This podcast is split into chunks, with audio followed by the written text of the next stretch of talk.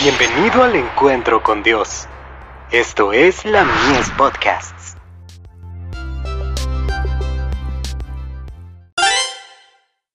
Hijos e hijas de Dios. Se nos dará vida eterna.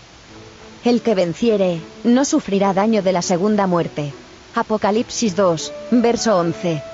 Porque la paga del pecado es muerte, mas la dádiva de Dios es vida eterna, en Cristo Jesús Señor nuestro.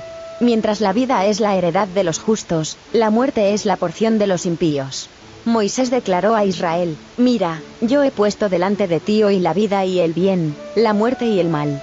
La muerte de la cual se habla en este pasaje, no es aquella a la que fue condenado Adán, pues toda la humanidad sufre la penalidad de su transgresión.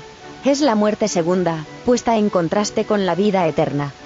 A consecuencia del pecado de Adán, la muerte pasó a toda la raza humana. Todos descienden igualmente a la tumba.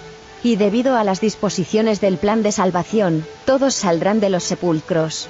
Ha de haber resurrección de los muertos, así de justos como de injustos.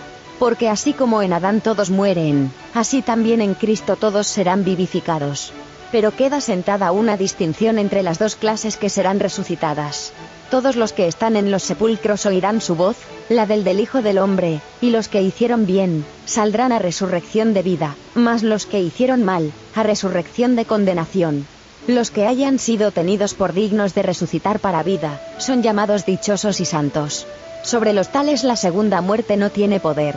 Pero los que no hayan asegurado para sí el perdón, por medio del arrepentimiento y de la fe, recibirán el castigo señalado a la transgresión, la paga del pecado.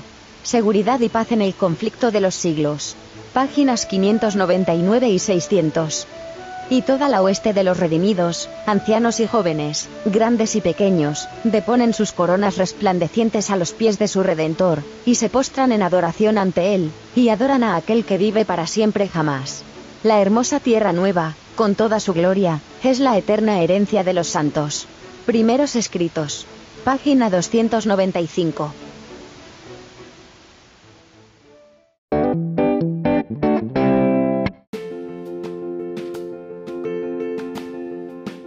Visítanos en www.ministeriolamies.org para más contenido. Dios te bendiga.